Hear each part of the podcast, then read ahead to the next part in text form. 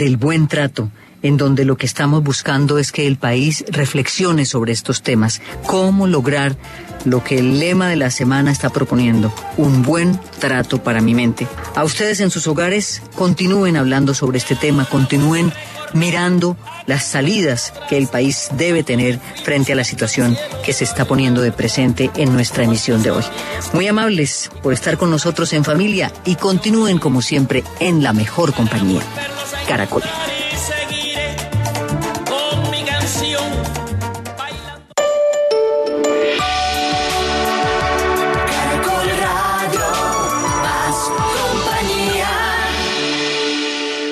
Haz más con menos. Eso es eficiencia energética. Unidad de Planeación Mineroenergética UPME. Presenta la hora en Caracol Radio. 11 un minuto. Eficiencia energética es utilizar la energía solo cuando la necesitas. Por eso, en esta cuña te regalaremos unos segundos en silencio para que apagues las luces y desconectes lo que no necesitas sin perderte la programación. Eso es eficiencia energética, nuestra fuente de energía más importante. Un mensaje del Ministerio de Minas y Energía y UME. Todos por un nuevo país. Paz, equidad, educación. Ministerio del Trabajo. Trabajo decente para los colombianos presenta Última Hora Caracol. Última Hora Caracol. Dirige Diana Calderón. La Defensoría del Pueblo y la Gobernación de Risaralda coordinan ayudas económicas y los trámites para la repatriación de los cuerpos de cinco colombianos que estaban desaparecidos y fueron encontrados asesinados en México.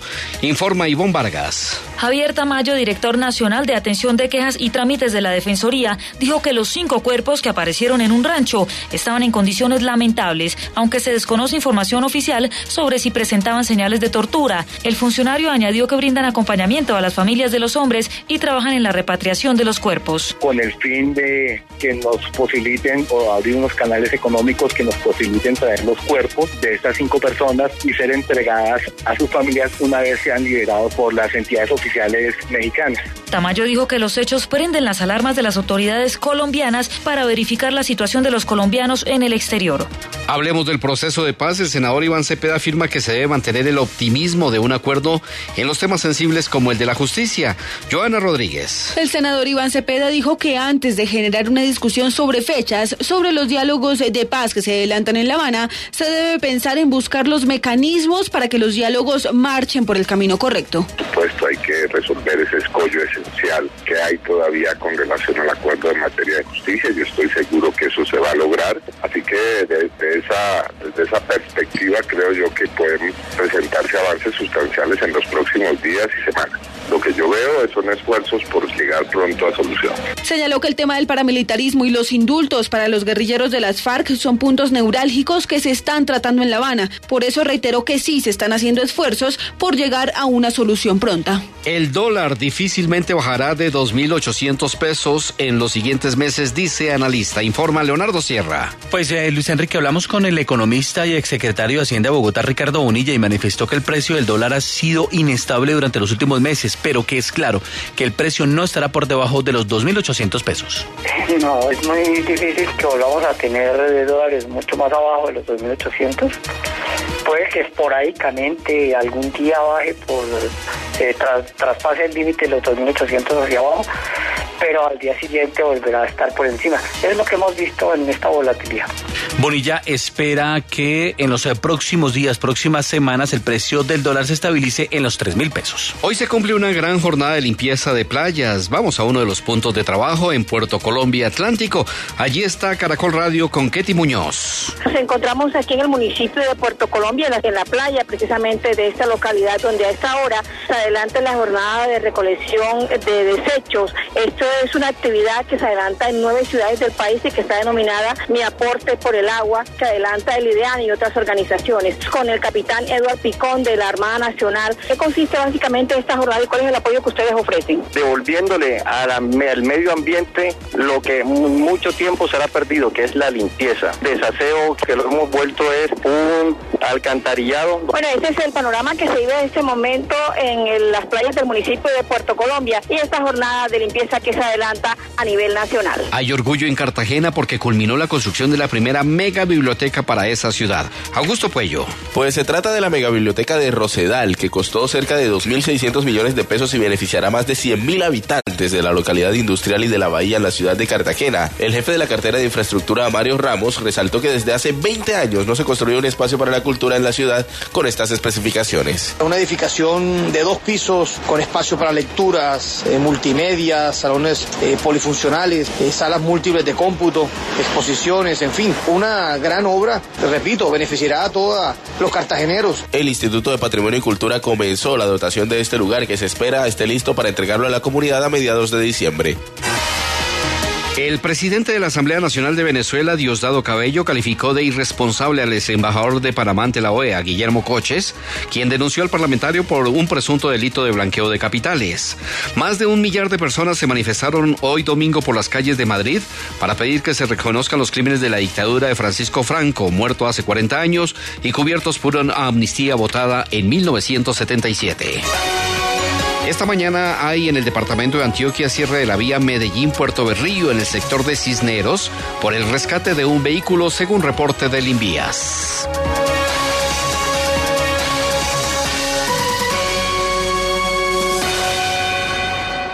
Compañera, ¿qué tenemos que hacer para inscribirnos en el censo sindical? Muy fácil, compañero Hugo. Usted como presidente del sindicato o Jaime como tesorero deben ingresar en internet en la página www.mintrabajo.gov.co y hacer clic donde dice censo sindical. Siga los pasos, diligencia el formulario y dele clic en enviar. ¿Nada más? Nada más, compañero. Hágalo ya y recuerde que tiene plazo hasta el próximo 9 de diciembre. Para mayor información, llame gratis al 018 41 1212. Ministerio del Trabajo. Todos por un nuevo país. Mire, es que es recontra chiquitiquitiquitiquitico. ¿Pesa más el sobre? Pregunte por Deprisa Documentos. Cuando su envío quepa en un sobre y pese menos de 2 kilogramos, creemos en un mundo más eficiente. Siempre eficiente. Siempre deprisa. Siempre eficiente. Siempre deprisa. Presentó Última Hora Caracol. Más información y entretenimiento en www.caracol.com.co. Hoy Chevrolet, Find New Roads, presenta la hora en Caracol Radio. 11, 8 minutos. Cada vez que juega nuestra selección es una fiesta. Hoy más que nunca. Con el plan Selección Colombia puedes tener el Chevrolet que elijas con 0% de interés. No pierdas esta oportunidad y vive esta emoción hoy. Chevrolet, find new roads. Aplican condiciones y restricciones. Para más información visita chevrolet.com.co.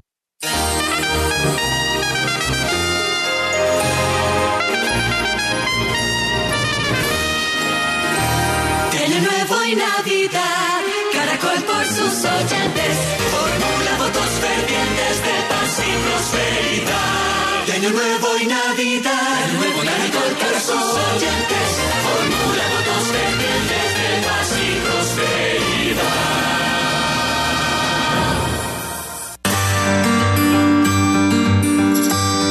Historia del mundo. Diana Uribe. Buenas. Les invitamos a los oyentes de Caracol que quieran ponerse en contacto con los programas, llamar al 338-0039, 338-0039 o escribir a info arroba la casa de la historia.com info arroba la casa de la historia.com o consultar nuestra página web www.lacasadelahistoria.com Hoy vamos a ver el virreinato de Lima en Paleno, o sea, el gran poder del imperio español en el Perú.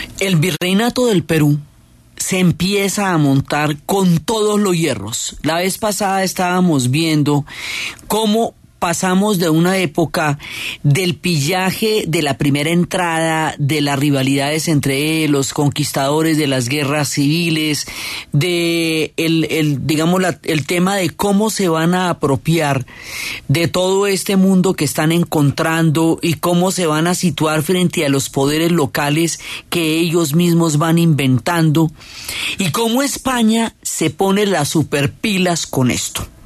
Dice, bueno, esto no se puede pues así que cada uno vaya haciendo lo que le vaya dando la gana en nombre de quien le parezca. Esto es una colonia, esto es un imperio y esto hay que organizarlo. Y habíamos visto el tema de Lope de Aguirre y la gravedad extrema que significaba rebelarse contra la corona y cómo la idea era que su historia sirviera de escarnio para que a nadie se le ocurriera ni en sus más salvajes sueños desafiar la corona española porque eso eran palabras mayores. Entonces, bueno, una vez sabiendo todos los peligros que hay y que puede haber, la segunda parte del, del tema del imperio español en América es ya montar la colonia. Entonces, habíamos visto que aquí va a haber una condición histórica que le va a dar el poder al todo el virreinato de Lima y el poder a Nueva España y van a ser las minas de plata de Potosí. Potosí, estamos hablando de un Potosí que queda en, en el actual país de Bolivia, que en esta época se llamaba en Alto Perú, pues que le conocimos durante mucho tiempo como el Alto Perú. También hay un Potosí en México que se llama San Luis de Potosí y allá es donde quedan Zacatecas y Guanajuato, que son las minas de plata que le dieron toda la viabilidad y, la, y el sostenimiento al imperio de Nueva España. Cuando aquí se descubren 1580, sí, a 1650, las minas de Potosí, la plata que sale de ahí es toda la que ustedes quieran. Por eso es que actualmente hablamos de una plata mexicana y una plata peruana que tienen una artesanía absolutamente hermosa e inclusive nuestro Museo de Arte Colonial tiene bastante platería peruana porque éramos parte de lo mismo en un momento dado. Entonces, esta plata garantiza la sostenibilidad del proyecto la viabilidad del proyecto y esa plata la que determina que sean este punto, Lima y Perú, y el otro, Nueva España, lo que sean las columnas fundamentales del imperio español. Eso es lo que le va a dar toda la, la, la, fuerza al imperio. Entonces, la idea es, primero se organizó la economía de extracción y de saqueo, pero eso de todas maneras tiene un límite. Para tener un imperio a largo plazo, para lograr una cosa que tenga una sostenibilidad en el tiempo, las colonias tienen que ser sostenibles ellas mismas. O sea, no solamente por lo que pueden sacar de aquí y llevar para allá, sino para que ella misma produzca. O sea, esto ya se empieza a volver un proyecto a mucho más largo plazo. Ya no es simplemente la llegada primero a ver qué hay para traer, sino que esto ya se empieza a volver de verdad un imperio. Entonces ahí es cuando viene la institucionalización. Y la institucionalización de esto, porque a nosotros nos muestran la colonia como un periodo como más o menos estático donde no pasó como nada. La colonia varía mucho de un momento a otro. Las divisiones administrativas de nuestro continente son también cambiantes porque nosotros en una época el virreinato del Perú llegaba hasta Buenos Aires y englobaba también un pedazo de la Nueva Granada junto con eh, lo que va a ser Nueva Toledo, que es como se le decía a Chile, y luego eso lo van ajustando administrativamente en la medida en que se va haciendo más difícil de gobernar desde un solo punto un territorio tan extenso. Entonces más adelante cuando con el oro nuestro pues que existirá el virreinato de la Nueva Granada y más adelante van a ser el virreinato del Río de la Plata, eh, administrativamente diferentes. Mientras que Chile, que también la llamaban Nuevo Toledo, sí estuvo bajo el virreinato del Perú mucho tiempo. Entonces, esto se va a ir, eh, digamos que lo van a ir ajustando. Pues este imperio lo van creando y lo van montando y lo van a ir ajustando. Entonces, a medida que lo van a ir ajustando, van haciendo cambios eh, administrativos, territoriales, que determina que nosotros estemos en un lado o en el otro, de pa' aquí o de pa' allá, según la, el proyecto administrativo español. Entonces ahora ya es montando esto en serio y para eso hay una institución que es la encargada de formalizar todo esto que se llama la Real Audiencia.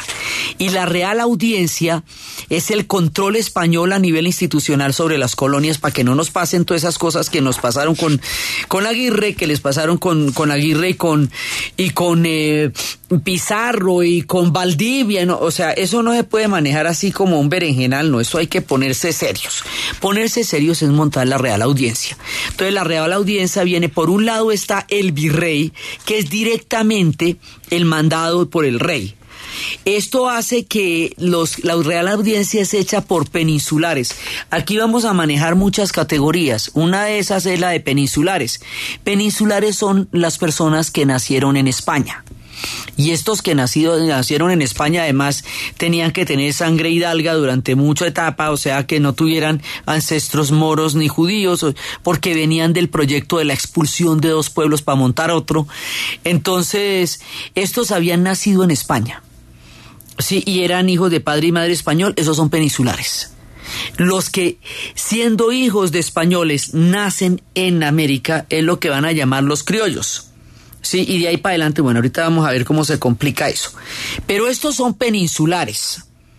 Entonces, en la parte de arriba de la pirámide social están los peninsulares porque esto es un imperio español.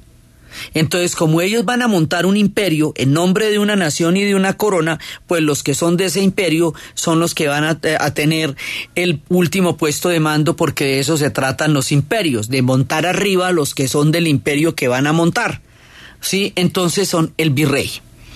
Debajo del virrey, esto, esto tiene funcionarios mayores y funcionarios menores. De los funcionarios mayores está el virrey y los oidores. ¿Quiénes son los oidores? Los oidores son literalmente funcionarios que van escuchando las quejas por todo el imperio, que van oyendo lo que pasa, que van parando oreja, que llaman. A ver, cuando, cada vez que hay una queja, usted va donde un oidor y le dice que hay una queja, pero los centros administrativos quedaban en Lima, entonces si el problema era en Panamá, eso era hasta que se fuera a Lima, eh, todo esto estaba unido. Entonces, si el problema era en Santa Fe, eso fuera hasta que se fuera a Panamá o a Lima. O sea, las distancias eran muy grandes y si el problema era muy grave era hasta que se fuera hasta España. Pero los oidores intentan ser una instancia de, digamos, de mediación y de escucha de la situación concreta sobre terreno en, en el imperio para inmediatamente mandar a España, inmediatamente es un decir, ¿no? Porque eso se demoraba un montón de tiempo, sino hacer la información todo se hace por escrito. La cultura de que todo tiene que quedar escrito es una cultura de la estructura de esta forma imperial todo por escrito. Cualquier cosa que usted dice tiene que quedar por escrito y eso que queda por escrito se manda a España y en España lo revisan a ver qué hacen con eso. Por supuesto, entre que llegara, entre que lo chismosearan y entre que lo contestaran y que llegara al lugar de donde se había armado el lío, pues eso se demoraba bastante, pero así era. Entonces estaban los oidores, también estaban los fiscales Sí, y entonces eran los que resolvían los procesos jurídicos y todo quedaba por escrito. Luego había unos funcionarios menores que eran los cancilleres, alguaciles, capellanes. Esto nunca deja de ser proyecto religioso, jamás. Así que el capellano está metido en todo. Alguaciles, escribanos y relatores que son ya digamos los que los que van a ser como la letra menuda de todo lo que está pasando acá.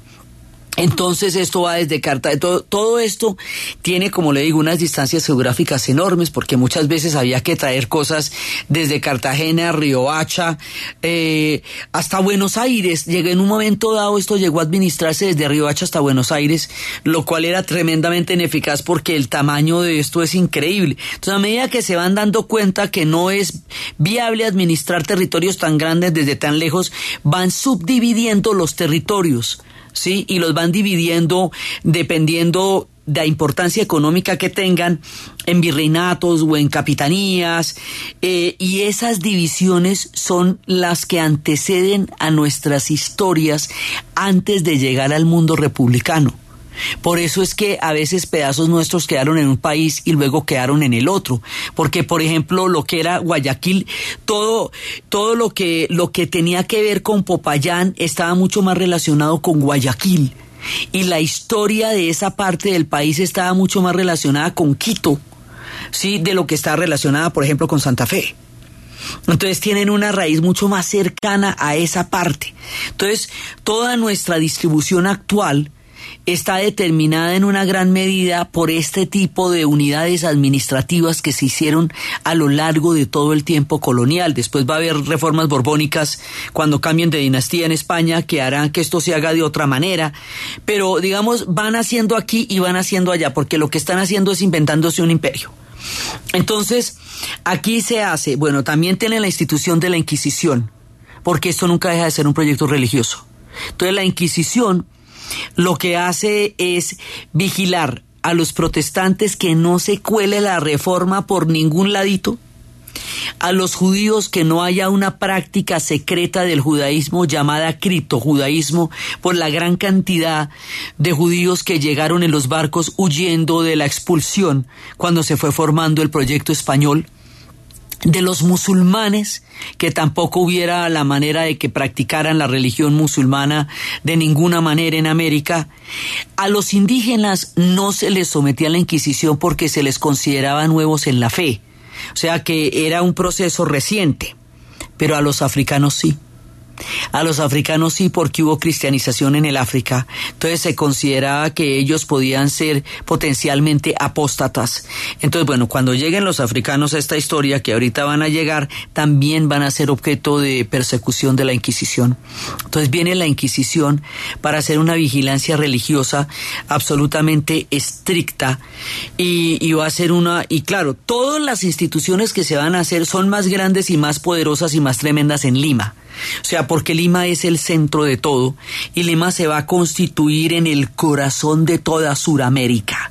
O sea, en la grandeza, la jugada, la esquina del movimiento, lo que toca, cómo es, desde el punto de vista del proyecto español, aquí en Sudamérica se llama Lima, señores. Y por eso es tan importante el Perú en esta época como lo fue en la época del imperio inca, pero para otro imperio. O sea, fue muy importante en tiempo de los incas porque era el territorio del imperio inca. Y ahora va a ser muy importante en tiempo de los españoles porque es el verdadero corazón del imperio español en Sudamérica. En uno u otro caso, y desde el comienzo de las grandes ciudades como desde los tiempos de Caral, Perú ha sido siempre un centro fundamental de la historia de nuestra América del Sur y no la podemos entender si no entendemos la importancia del Perú.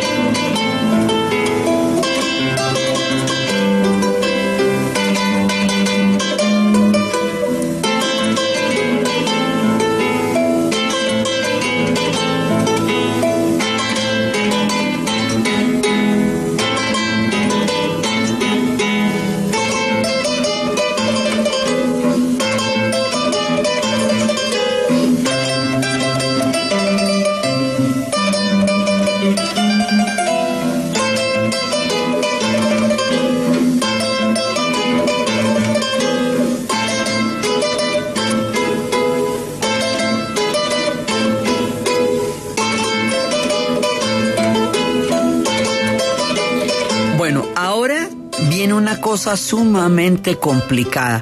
Por un lado es el nivel institucional, que es para amarrar a toda la gente que vino en nombre de España a conquistar tierras y riquezas, para crear un orden jurídico desde el imperio frente a todos los mundos indígenas, el gran mundo indígena que había acá, y para garantizar, digamos, la perdurabilidad institucional y económica del imperio que consista en que la economía de extracción continúe, pero que ya haya una economía de sostenibilidad, quiere decir que van a traer vacas, que van a traer caballos, que van a traer todo lo que ellos tienen allá lo traen para acá para empezar a montar un mundo de ellos acá. Sí, o sea, ya, ya se afianzan en lo que va a ser esto. Luego van a llegar por la vía de los españoles y a través de Panamá y atravesando Panamá al Callao van a llegar los pueblos africanos. De la llegada de los pueblos africanos en grandes cantidades vamos a hablar un poco más adelante. Pero con la llegada de los pueblos africanos, del comercio triangular, del comercio de esclavos, con la llegada de este horror que va a ser el convertir seres humanos en mercancías, en venderlos, quitarles su nombre, quitarles su religión, quitarles su idioma, quitarles su vínculo familiar, la tierra de donde vinieron, secuestrarlos, traerlos para ser vendidos en cadenas, para ser subastados, llevarlos bajo el látigo, castigarlos por cualquier cosa, ponerlos a producir en las haciendas. Eso vale para todo el mundo. En todos los relatos de la América llegamos al mismo punto y en todos los relatos de la América fue igual de cruel. Eso no fue chévere para nadie. Eso nunca fue bonito y ahí no había relaciones amables ni, ni bonitas ni nada. Eso fue un comercio brutal de seres humanos para enriquecer los imperios en detrimento de un continente entero al que desmembraron y desvertebraron para hacer ese comercio. Y entonces eso pues es un crimen histórico y se llama crimen en todas partes. Se llama crimen en Cuba, como en Colombia, como en el Perú, como en Canadá, como en Estados Unidos, como en el Brasil. La esclavitud es un crimen de proporciones terribles. Entonces, cuando empieza a llegar el Perú negro, vamos a escuchar una canción de Susana Vaca que se llama Bendíceme porque empieza a llegar toda esta mezcla de los pueblos africanos que se van asimilando también a los santos eh, cristianos para poder encontrar una equivalencia. El caso más profundo y más fuerte va a ser la santería en, el, en Cuba y en Brasil. En todas partes hubo un intento de una manera de tratar de encontrar una equivalencia para continuar con la espiritualidad de un pueblo que es profundamente espiritual y poderse entender en estas condiciones. Entonces, en el caso de Quito y en el caso de Ecuador va a haber dos reinos importantísimos que serán los reinos ambos de Esmeraldas, que serán reinos indígenas y reinos africanos independientes que van a lograr tener una existencia poderosa. Es mucho más que un palenque, eso es un reino que luego logró tener un nivel de autonomía. Pero esos son dos casos excepcionales, los demás están metidos en, en todo el tema del, del comercio de esclavos. Entonces crear una identidad a partir de lo afro es muy difícil, sobre todo para los peruanos, porque el mundo indígena es gigantesco, el mundo español es virreinal. Entonces el mundo africano, que existe que hay, hay un Perú negro, está invisibilizado. Está invisibilizado a una hora pero hay un Perú negro. Y Susana Vaca, que vamos a escuchar muchas veces en esta historia, es una de las voces más hermosas, más poéticas y más doctas de este Perú negro.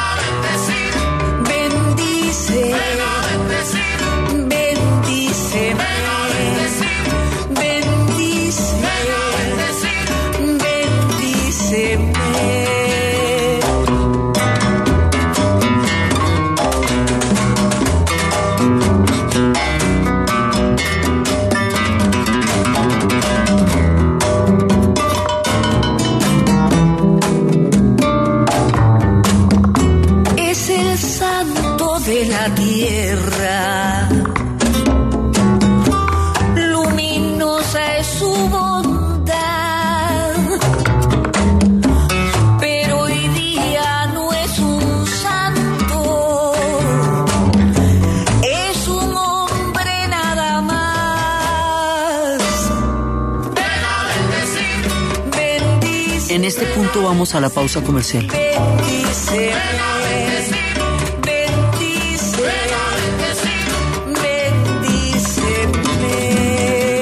Convierte los gastos de tu pyme y micropyme en Live Miles. Tarjeta de crédito Avianca Live Miles de Bancolombia presenta la hora en Caracol Radio. 11 de la mañana, 30 minutos.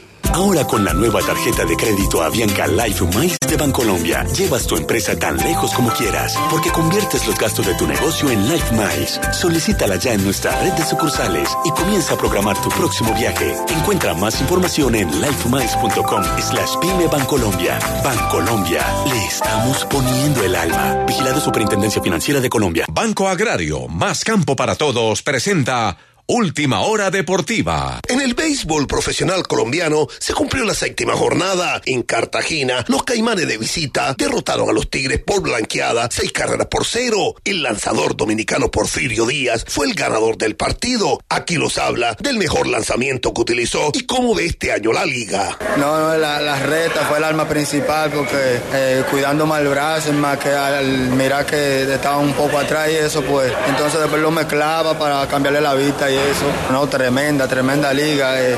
Como dicen en Dominicana, guapo y fajado para seguir tirando para adelante. En Cincelejo, los locales toros ganaron cuatro carreras a uno a los Leones de Montería. Juan Corpas fue el lanzador ganador. Los toros son los líderes del torneo con cinco victorias, una derrota. Caimanes de Lorica, cuatro victorias, tres derrotas. Leones de Montería, tres victorias, tres derrotas. Y los Tigres de Cartagena, en el último lugar del campeonato, solo han ganado un juego y han perdido seis.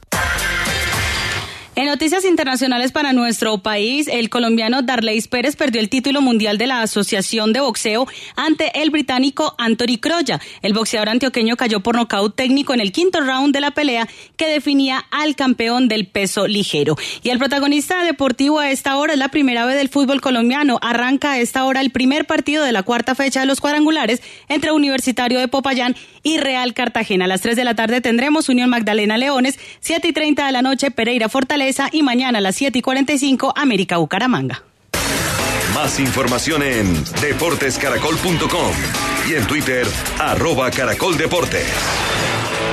Navidad, Navidad, ya llegó la Navidad. Navidad, Navidad, ya llegó la Navidad.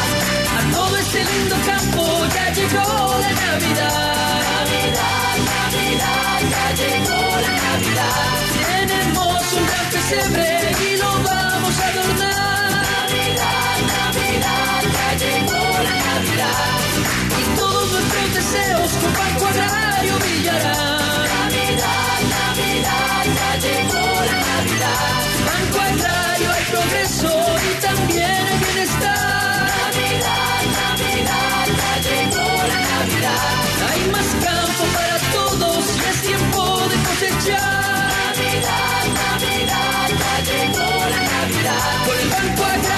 Colombia los campesinos triunfarán. Navidad, Navidad, ya llegó la Navidad. Apetifor, producto natural. Apetifor mejora tu apetito. Apetifor mejora el apetito en niños y adultos. Calidad Natural Freshly. En productos naturales la primera opción. En Caracol Radio. Son las 11 de la mañana y 34 minutos. ¿Punto naturista? Gracias. Tiene Digestar Jalea con acción laxante, suave, blanda y placentera de Laboratorios Natural Freshly. Sí, señora. Tenemos la línea Natural Freshly. Digestar Cápsulas Forte y Digestar Fibra. Para otras afecciones, Apetifor, Venas Full, Gasof y Finacid. Y Freshly Pausia cápsulas y Fibofor Fibra con probióticos. Naturalmente. Natural Freshly. Tratamientos científicos con productos naturales. En productos naturales, la primera opción. Con el sello del Instituto Farmacológico Botánico. El plan de Manuel era ayudarle a su familia, estudiar en la ciudad para regresar a trabajar como profesional en su pueblo y ayudarle a su gente. Pero el plan le cambió a Manuel. Le fue cogiendo pereza a todo y se olvidó de su familia y de sus sueños. Las drogas pueden cambiar tus planes. Métele mente y decide.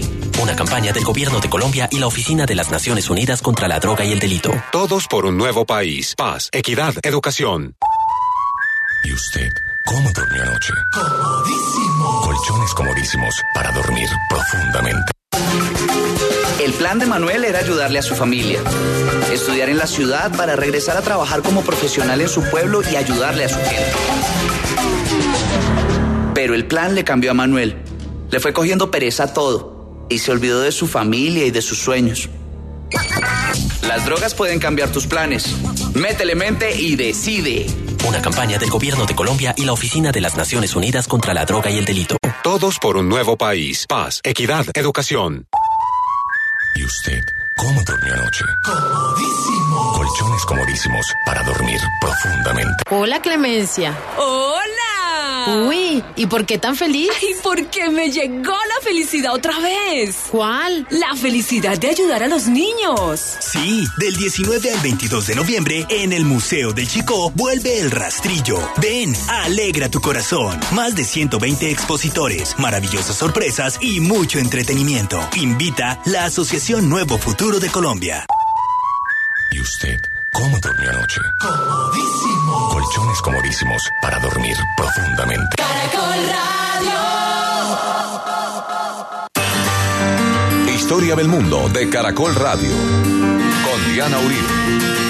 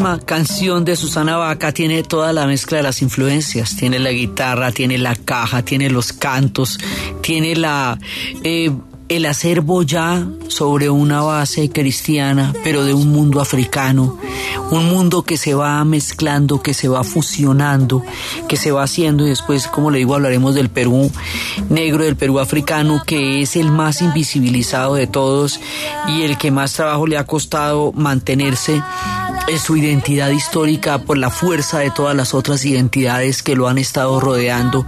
Muchísima de la gente se voló para los reinos ambos de Esmeraldas, porque habiendo un reino que era casi una nación, pues irse para allá era lo propio. Entonces aquí va a pasar una cosa bien particular y va a ser de una trascendencia muy grande porque aún está en nuestra mentalidad desafortunadamente. En el caso de Lima, pues es mucho, mucho más pronunciado, pero vale para todo el virreinato porque va a ser la estructura como se va a dar en ese momento y sigue siendo una un lastre, digamos, en nuestra manera de, de mirarnos a nosotros mismos. Se trata de las categorías sociales de las castas del proyecto de la intolerancia que había sido la expulsión de los moros y de los judíos para crear un mundo español, castellano, aragonés, ¿sí? De eso que significaba la, el hidalgo, la pureza de sangre, que no tuviera ancestros judíos y no tuviera ancestros moros, como si existiera algo así como la sangre pura, como si el acervo de un pueblo eh, dignificara o no dignificara a, a una persona. Toda esa idea tan absolutamente artificiosa de una construcción imaginaria que es la pureza de sangre y que en el siglo XIX se va a convertir en una locura terrible, se va a reflejar en una sociedad mucho, mucho, mucho, mucho más grande y más diversa que la sociedad americana y la peruana pero mucho más grande. Entonces es que aquí hay mucha gente porque hay muchísimos pueblos indígenas.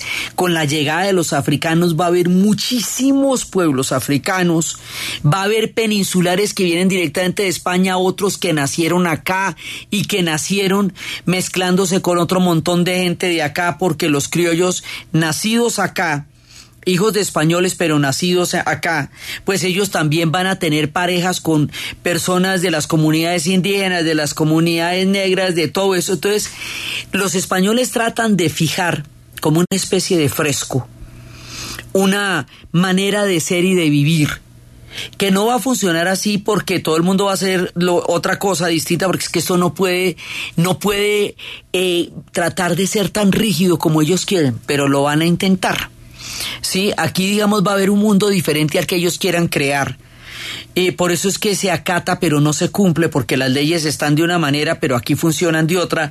O sea, todo esto es tratando de gobernar desde tan lejos un territorio tan grande, tan diverso y tan nuevo para ellos como es este territorio nuestro desde donde estamos contando las historias. ¿Sí? Entonces resulta que el sistema de castas determina a partir del color de la piel y de las mezclas una forma de, estrato, dónde va a vivir la gente, cómo va a vivir la gente. La idea es que sea una sociedad prácticamente inmóvil porque es difícil ascender de una manera o de la otra.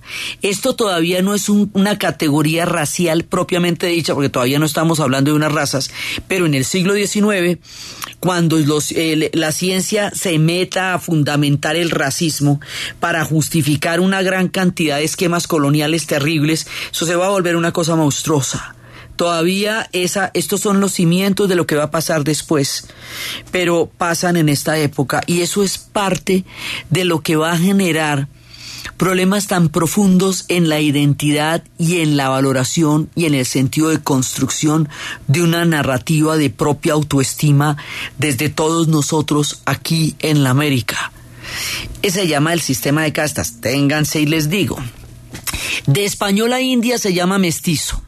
De mestizo y española se llama castizo, ahí ahí se devuelven. De castizo y española se llama español, o sea, gente de Castilla y españoles. De español y negra se llama mulato. De mulato y española se llama morisco. De morisco y española se llama chino. De chino e india se llama salto atrás. De Saltatras y mulata se llama lobo.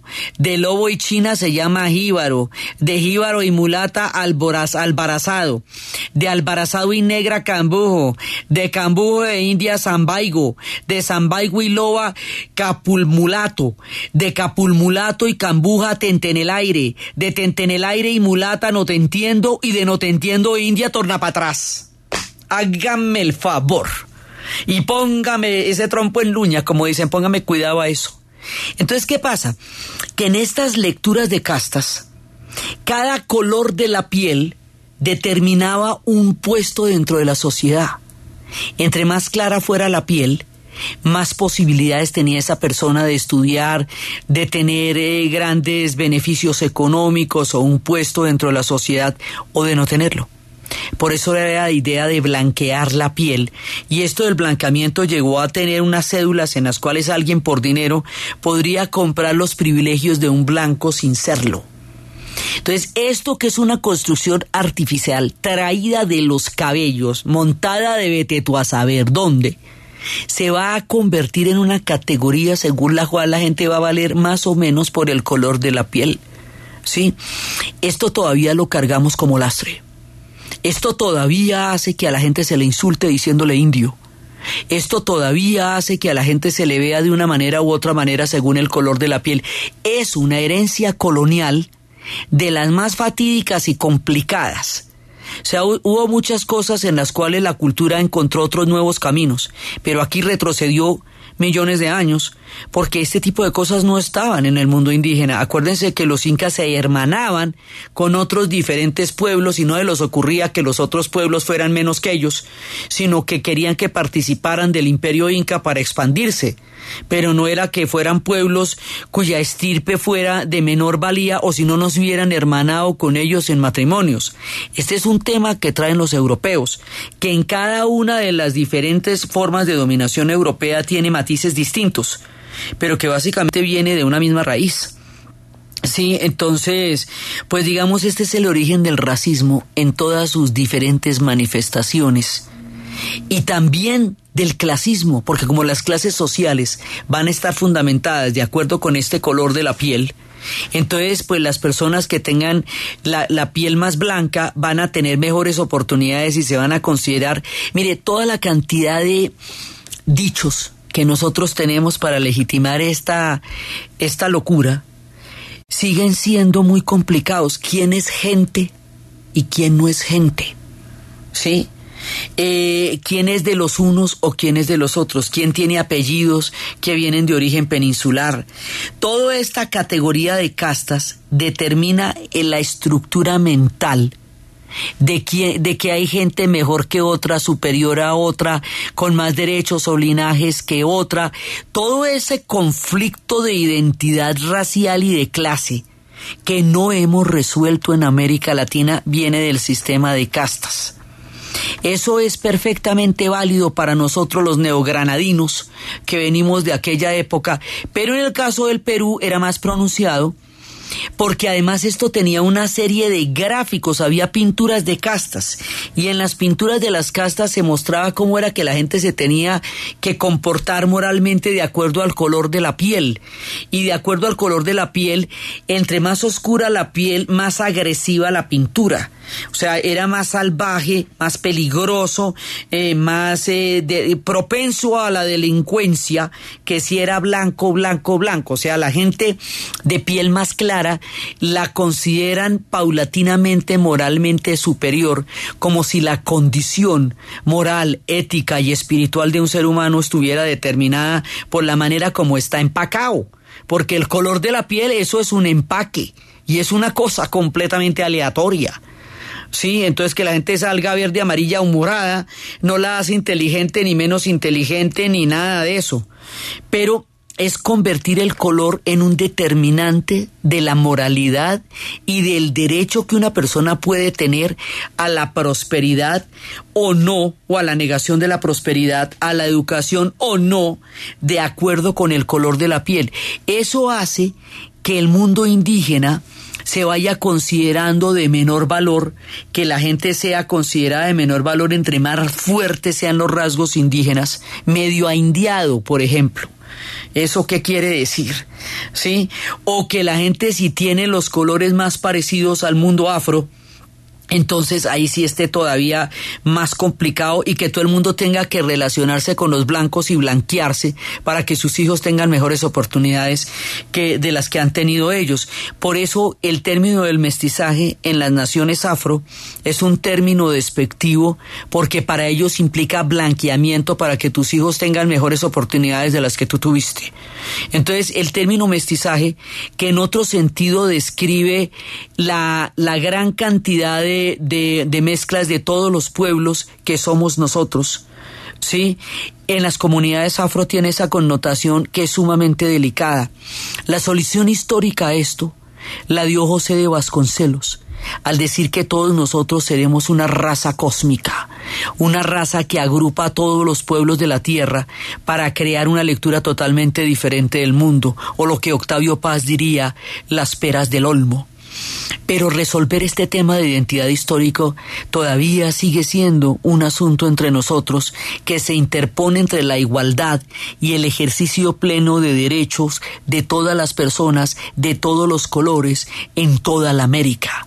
Sí, y no solamente la América Latina, porque el, enredo en que se metieron los de la América del Norte con las comunidades afro todavía no lo obtienen resuelto y esos venían de los ingleses y los que armaron el enredo ya fueron los Estados Unidos cuando fueron una nación. O sea, no es que ellos sean más avanzados en el tema, al contrario, allá la cosa fue infinitamente peor, porque a los indígenas los exterminaron y los metieron en, en, en, en, estas grandes, mm, en todos estos sitios donde les quitan las reservaciones, donde les quitaron toda su valía y su tierra. Y a las comunidades negras las segregaron y les hicieron una legislación para separarlas y montaron un racismo oficial después de terminada la esclavitud. Así que ellos no tuvieron soluciones históricas más amables ni mejores que las que ha pasado aquí este tema todavía no lo tenemos resuelto y es uno de los rasgos coloniales. Y en el caso del Perú, como les digo, hay cualquier cantidad de pinturas de casta. ¿Qué significaba la pintura de casta? Que una persona debía ver, de acuerdo con la piel que tenía, dónde era que debía ponerse ¿sí? ¿Cuál era el puesto y la sociedad que una persona tenía? Y esto, montado durante tantos siglos como ellos estuvieron acá, hace que cuando se vayan todavía siga este tipo de categorías todavía se, se crean que son verdad. Esto es una construcción totalmente artificial de una época de un imperio que nos habitó, no es más. No hay nada real en que las personas sean mejores o peores, distintas, por el hecho de que la piel sea más clara o más oscura. Y sin embargo, todavía esto, digamos, estamos hablando de 1500, de 1600 en que se establecieron estos sistemas de castas y en el año 2015 de nuestro relato esto todavía no queda claro y todavía la gente no tiene claro que toda nuestra América es igual, sea cual sea el color de la piel. Este es el origen de las formas de racismo, de exclusión racial y de exclusión de clase que todavía permean en nuestro continente, en todas partes de él. Entonces, eso es un rasgo colonial terrible. Porque, porque en esa transposición de la mentalidad europea frente a la diversidad inmensa de pueblos que no solamente existían, sino que se potenció enormemente con la llegada de los pueblos africanos, da todas estas formas, estos matices de discriminación y de racismo, disfrazados de toda clase de, eufemismos, acerca de quién es más idóneo o menos idóneo según este tipo de categorías. Entonces, bueno, esto es una cosa sumamente complicada que debe ser todavía motivo no solamente de reflexión, sino de revisión histórica, porque es un tema delicadísimo en nuestro concepto de la igualdad como pueblos y como culturas y de la valoración de nosotros desde un sentido de propia valía frente a nuestra historia.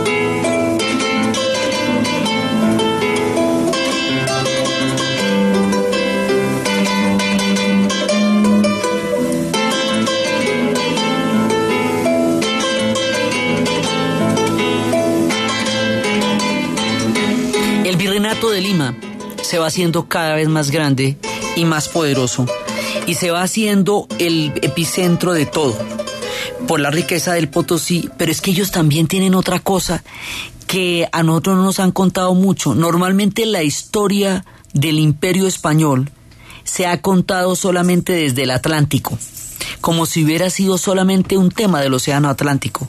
Pero resulta que desde el Perú, va a empezar a haber una serie de comercio con Filipinas. O sea, el imperio español de todas maneras quería llegar a Catayas y Pango y de alguna manera lo logró. O sea, más allá de América, el intento no dejó de estar ahí. Magallanes va a estar al servicio de los españoles cuando hizo la gran vuelta. Y va a llegar a Filipinas. Entonces, Filipinas se va a establecer como un punto del imperio español al otro lado del mar y al otro lado del Pacífico. O sea, no se nos olvide que el imperio también cubre Filipinas. Sí, tanto como cubría el Caribe, también cubre Filipinas. Entonces, encuentran una ruta, una corriente marina que puede llevar desde arriba, desde Nueva España, desde Monterrey, puede llevar directamente a Filipinas. Esa corriente marina va a crear otra forma de comercio que se va a conocer con el nombre de el anao de Manila o el galeón de Manila. Un galeón podía cargar 20 mil toneladas. Estos galeones y estas naos, que son formas de embarcaciones, van a ser una ruta que durante más de tres siglos va a transportar todas las riquezas, las joyas. Muchas de ellas, por ejemplo, venían de la de Manila y bajaban al Callao o subían directamente también. Y era una manera de transportar lo más valioso porque en el Océano Pacífico, en la ruta de la Nao, eso llega hasta Monterrey, Alta California, por eso es que el Imperio Español va a llegar hasta la Alta California, porque uno dice, bueno, ¿y para qué se van para allá si esto aquí también está tan bueno? Porque es que por allá llegaban, de Monterrey podían establecer esta ruta por la corriente marina hasta Filipinas. Y esta ruta les dio una gran cantidad de posibilidades de riquezas porque era una ruta segura. Los problemas del Caribe eran inmensos por la piratería. Tratar de mantener las riquezas por, la, por el Caribe es muy dispendioso. Entonces ellos tenían la nao de Manila, el galeón de Manila, que le daba a Nueva España una importancia total en el proyecto imperial y que alimentaba la riqueza entre los dos puntos de la importancia del imperio, la Nueva España y el Virreinato del Perú. Entonces, desde aquí también, y las astilleros de, estos, de, la, de los galeones quedaban en Filipinas, así como los, los barcos que se armaban para llegar al Callao se armaban en Panamá. Sí, digamos, no es que usted haga toda la vuelta a todo, sino que es que usted tiene astilleros en distintos puntos y va montando los astilleros y desde ahí va montando las rutas. Cuando decían que en el imperio de Carlos V no se ocultaba el sol, era porque efectivamente en alguna parte era de día, durante las 24 horas del día, porque como llegaba hasta Filipinas, pues don, cuando era noche en un lado, de todas maneras, en otro lado era de día. Es que a nosotros no nos, no nos muestran el tema Filipinas pero el tema Filipinas es muy importante porque originalmente toda la investigación y toda la ruta y toda la inversión era para llegar a Catayas y Pango. Y a Catayas y Pango se llega desde allá. O sea, es, es el Asia también. Entonces, la historia desde el Pacífico es importantísima. Y nosotros no estamos familiarizados con esa parte. Estamos familiarizados con el Caribe, pero no con el Pacífico. Y el carácter del Callao y de Guayaquil en la historia del imperio español en el Pacífico. Callao, Guayaquil, Valparaíso y arriba Monterrey. Sí, van a ser la, la historia en el, en el Pacífico. Entonces, este imperio se va haciendo muy grande, muy grande, muy grande, y va a tener el tema de la piratería. La piratería también es un asunto eh, que se ve según la geografía. Como los ingleses y los franceses, sobre todo los ingleses, y más adelante los holandeses. Los ingleses no van a reconocer el Papa. Y como no reconocen el Papa, no van a reconocer Tordesillas. Y como no reconocen Tordesillas, no reconocen el monopolio del imperio español y portugués sobre el América. Y como no lo reconocen, se van a dedicar a sabotearlo y la manera de sabotearlo es a través de la piratería. Y la piratería va a ser un asunto oficial como en el caso de los corsarios o una manera de apoyarlos aunque sea indirectamente como es en el caso de los piratas. Para los ingleses y para los franceses los piratas son personajes importantísimos que contribuyen a la corona. Cuando Francis Drake da la vuelta por el Pacífico y logra atrapar uno de esos grandes barcos, con esa plata Inglaterra va a sanear la economía, Isabel I y va a empezar las grandes empresas de colonización. Eso se llama el Golden Hind y lo tienen una muestra de eso en Londres. Entonces la piratería se mira según de la nacionalidad, desde donde vengan. Desde el punto de vista hispano era el terror desde el punto de vista anglo, era la manera como ellos peleaban la guerra por la primacía, supremacía imperial en el Caribe. Esto era parte también de lo que estaba pasando y por eso la ruta del Pacífico es tan importante y la NAU de Manila va a ser fundamental. La forma como este virreinato se va reestructurando, la manera como se van a hacer las reformas borbónicas, que van a ser unos cambios administrativos fundamentales, de donde va a salir la independencia, que en el caso del Perú fue una independencia a regañadientes, y toda esta nueva estructuración del proyecto que somos nosotros dentro de este esquema del mundo es lo que vamos a ver en el siguiente programa.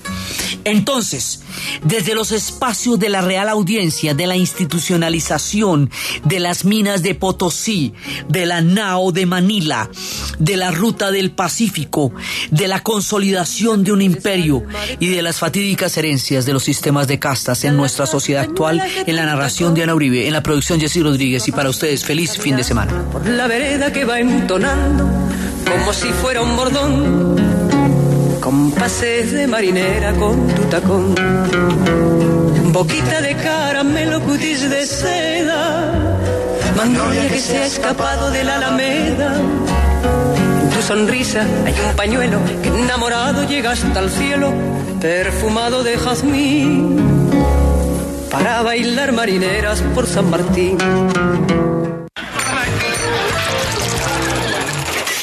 Ay, qué dolor de cabeza. No todos los organismos son iguales, ni asimilan el trago de la misma manera. Controla cuánto tomas. No esperes a estar borracho o al día siguiente con guayabo para darte cuenta que te pasaste. Ya no valdrá la pena prometerte lo mismo de siempre.